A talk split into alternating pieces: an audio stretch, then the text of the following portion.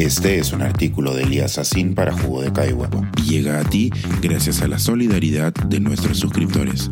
Si aún no te has suscrito, puedes hacerlo en www.jugodecaigua.pe. Ahora puedes suscribirte desde 12 soles al mes. No son un error, son propaganda. Reflexiones sobre cómo combatir las fake news desde el periodismo y la ciudadanía. La red de periodismo ético de la Fundación Gabo define las fake news como toda aquella información fabricada y publicada deliberadamente para engañar e inducir a terceros a creer falsedades o poner en duda hechos verificables. Bajo la mera definición, parecería relativamente sencillo poder desmontar este tipo de información, pero hay algunos factores que han complicado la situación. La velocidad de Internet y las redes sociales han multiplicado los efectos sin duda. Pero hay otro factor importante, particularmente en Perú, una pérdida grave de confianza en los medios de comunicación. Según el Digital News Report 2023 de la agencia Reuters, la confianza de los peruanos en las noticias ha caído a una cifra récord. De 100 peruanos, solo 33 creen en las noticias. Si no creen en las noticias, ¿cómo podemos desde el periodismo combatir las noticias falsas? Y otra pregunta que se cae de madura. Entonces, ¿en qué creen los 77 peruanos restantes? ¿Qué información consideran valiosa y verídica? Es imposible responder esta pregunta con rigor científico, pero el análisis de la realidad y del consumo de medios nos puede brindar interesantes pistas para ensayar hipótesis. Así, sigue creciendo el número de peruanos que se informan en medios digitales y que reciben contenidos por las redes sociales. Y es allí donde hay una enorme oportunidad para generar fake news. Allí circulan y se hacen virales con enorme facilidad. Convendría enfocarnos ahora en aquellas que nacen de usuarios con cierto prestigio, aquellos que ostentan algunos títulos, que han sido autoridades, que suelen ser entrevistados en medios de comunicación. La dinámica suele ser la misma. Una de estas personas con prestigio y cierto arraigo en redes sociales difunde una información abiertamente falsa. Muchos usuarios interactúan desmintiendo la información, aportando datos, detalles, desmantelan por completo el mensaje. El emisor del contenido no suele contestar los cuestionamientos, pero da igual. Lo que publicó se hace viral. A pesar de toda la evidencia que aportan los comentaristas, la persona no borra la información que es evidentemente falsa.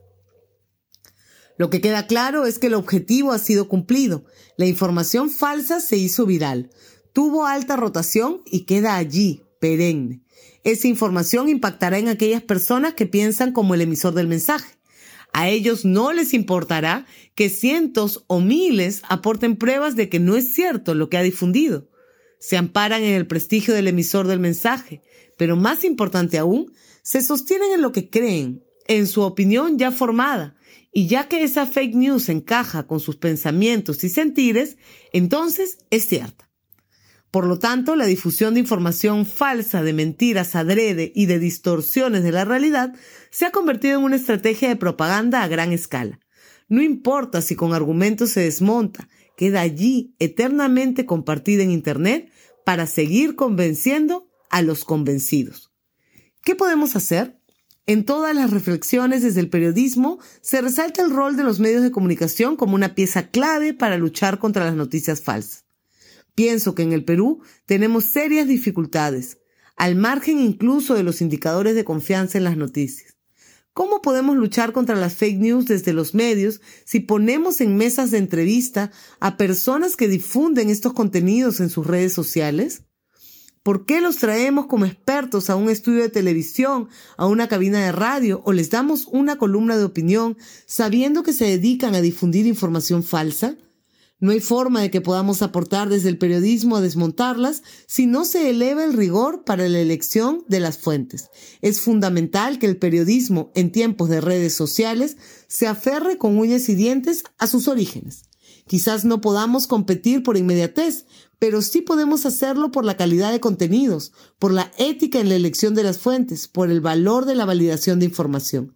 Contra la propaganda, la respuesta siempre ha sido el periodismo.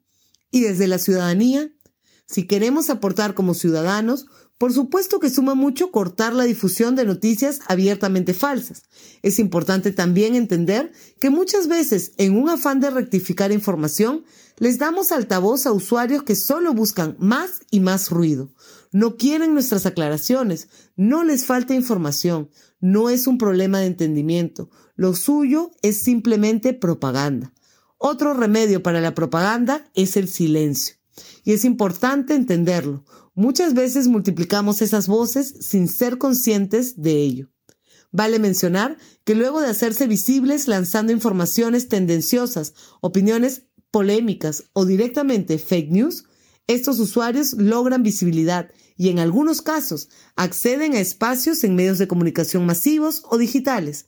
Logran de esa forma su propósito de ampliar sus plataformas un círculo vicioso del que parece poco probable que podamos salir pronto. Pensar, escribir, editar, grabar, coordinar, publicar y promover este y todos nuestros artículos en este podcast cuesta y nosotros los entregamos sin cobrar. Contribuye en www.jugodecaigua.pe barra suscríbete y de paso